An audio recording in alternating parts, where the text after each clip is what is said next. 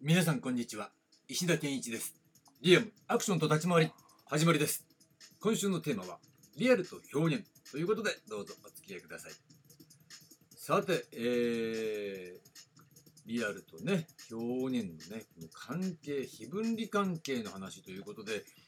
昨日は始まりは非分離というね話をしたんですが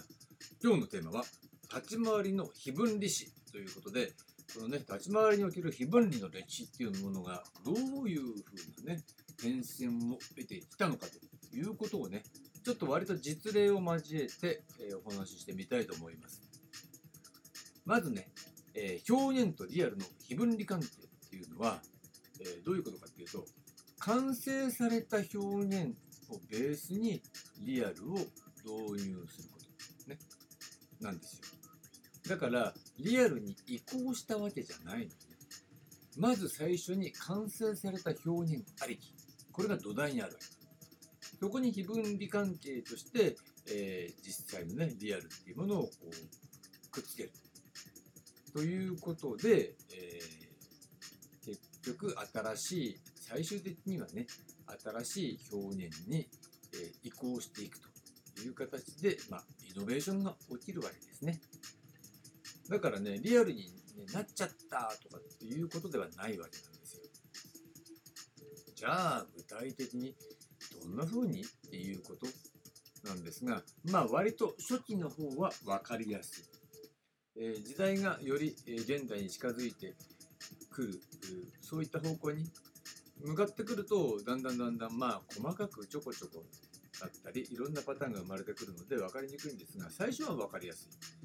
じゃあ一番最初はどうっていうと、まあ、そのスタート地点は歌舞伎っていう話をしましたよね。で、そこからまあ、えー、明治維新っていうのがあって、まあ、日本そのものがね、近代化の流れの中にこの突入していくわけなんですが、まあ一番最初に起きたイノベーションっていうのはやっぱりね、新国認ですよね。新国認っていうのが、えー、一番最初にそのリアルっていうところにね、こだわっ、え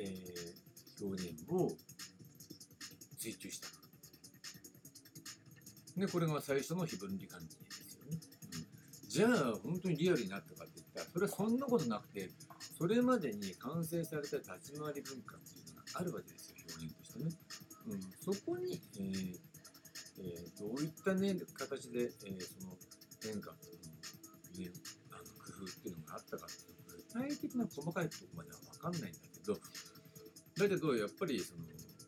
表現に、えー、リアルっていうものを導入したことによって異分離関係を作り出し、ね、イノベーションを起こしたわけです。でそれがやっぱ評判になったらみんな真似するわけだよね。で、えー、立ち回りそのものがね、立ち回り表現そのものが、えー、新しい、ね、時代に移り変わっていったわけですよね。でそういう流れっていうのがおそらく映画の中の表現と同時にこう並走していくような形でねで映画の方もやっぱり映画だからより、えー、写実的なものを当然求められますよね舞台表現でだから映画と相性が良かったリアルだから最初は、えー、歌舞伎みたいな、えー、立ち回りをやっていたりねあの目玉のまっちゃんなんていうねごく初期のサイレント映画は割とそんな感じですよね。だけど徐々にそれがリアルなものになっていくっていうのは、おそらくでもね、新国熱なんかのね、影響なんかもあるんじゃないですか？っていう形で、ちょっとその辺の細かいね、えー、事実関係の確認はちょっと今回は置いとくとして。ね、だって本筋から外れちゃうから、別に学者じゃないから、それは大まかな流れを、えー、押さえておけばいいわけだ。この時点ではね。で、次に大きな流れっていうとね、分かりやすい。えー、それ以降ずっとね、映画の中で、えー、チャンバラっていうのは行われていってわけなんだよね。で、まあ、例えば東映の時代劇みたいな感じで、えー、その様式的なね、立ち回りっていうのが、華やかな立ち回りっていうのがやっぱり全盛を極めた時代があった中に、今度はね、黒沢映画ですよ。ね、用心棒、椿三十郎。っていうような形でね、まあ、もちろんその前の段階では、えー、7人の侍でね、もうすでにこの、ね、武術指導っていう形でね、実際の剣術家の方を招いて、えーそういう実際の動きっていうのをね導入しながらやってたわけなんだけどそれが爆発的にエンターテインメントとしても面白い、ね、見せ物としても面白いけどリアルみたいな形で黒沢映画のねある意味代表作と言ってもいい用心棒、ね、そして椿三十郎ここで見せた三船敏郎の立ち回りっていうのはまさしく、ね、リアルを導入したことによる、えーイノベーションっていうのがここで起きたわけですよね。でまあこの時にね、まあ、実際は、えーちょっとね腕を切り落としたりとかそういう方向にフォーカスが、えー向かって周りがそういうのを真似しちゃったらしいね、うん、だから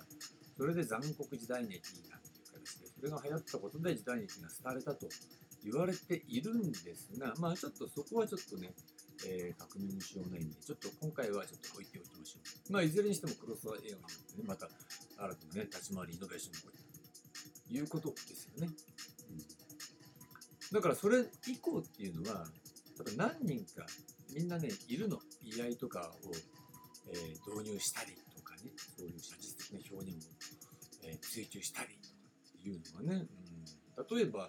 まあ、和歌山飛三郎なんていう人はねやっぱそうでしょうね。あのまさしくその本物の、えー、居合みたいなね立ちさばきっていうのがかなり、えーすごい。映画の中で見てもすごい、ね、だけどやってることは、えー、子連れ狼とかでねまさしくバリバリなアクションものだったりっていうね形。でそこにそういうリアルなね刀のさばきみたいなものを導入したりね。座頭市なんかも同じですよ。えーやっぱりなんでかっていうとおそらく、ね、逆手で刀振ってると周りが近くなるからね。だからあれがある意味泥臭くなったり、えーっていう部分。で周りが近ければわなんかリアリティが、ね、増すみたいな部分がありますよね。でそういったものも含めてそのリアルの導入みたいな形。ああいうのも一つのイノベーションだったいうふうに思うんですよね。でポイントが一つあります。これポイントはね立ち回りをマスターしている人が導入したっていうことなんですね。だから現代に近い人たちもうそういう居合をやってる人が立ち回りやりました。ってあるんだけどそれは順番が逆なんだから居合をやってる俳優が立ち回りをやる。面白くも何ともないのね。全く見せ物にならない。でいいですよ武術指導みたいな形でねその当時のものをリアルに再現するっていうね、えー武術交渉みたいな、えーそういった表現を求められるんだったらいいんだけど、ね、アクションものとしては全く面白くないっていう風になっちゃうよね結果的に。だからそれは、えー表現としては未熟って言ってもいいんじゃないかな。だけど本物はできるから本人は自信を持ってやったりしてるっていうのがあるんだけどね、うん、アクション的には全然ダメダメだと思まあそんな形で、えーそういった形で、えーリアルを導入しながら、えー立ち回り表現っていうのもイノベーションをね起こしてこの常にこの武術みたいなねリアルみたいなものを何らかの形で非分離関係を作って、ね、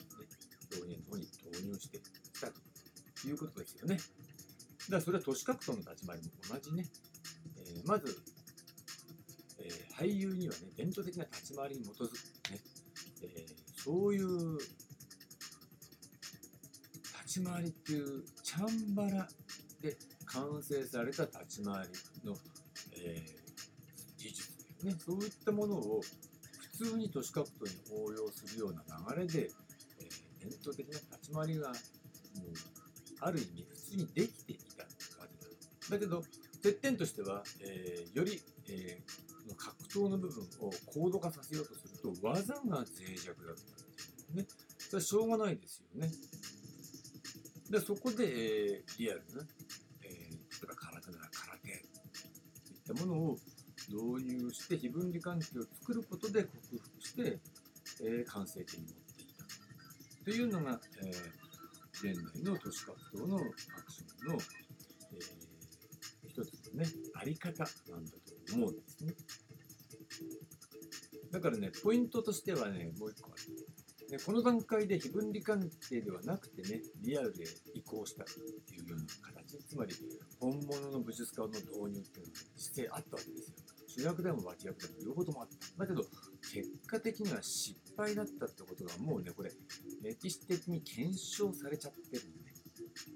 だからそれをさ今更やるっていう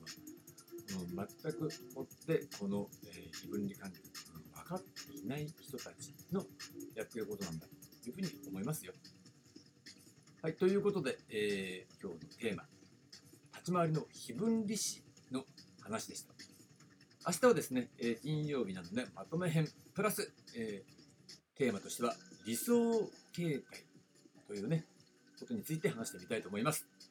ありがとうございました。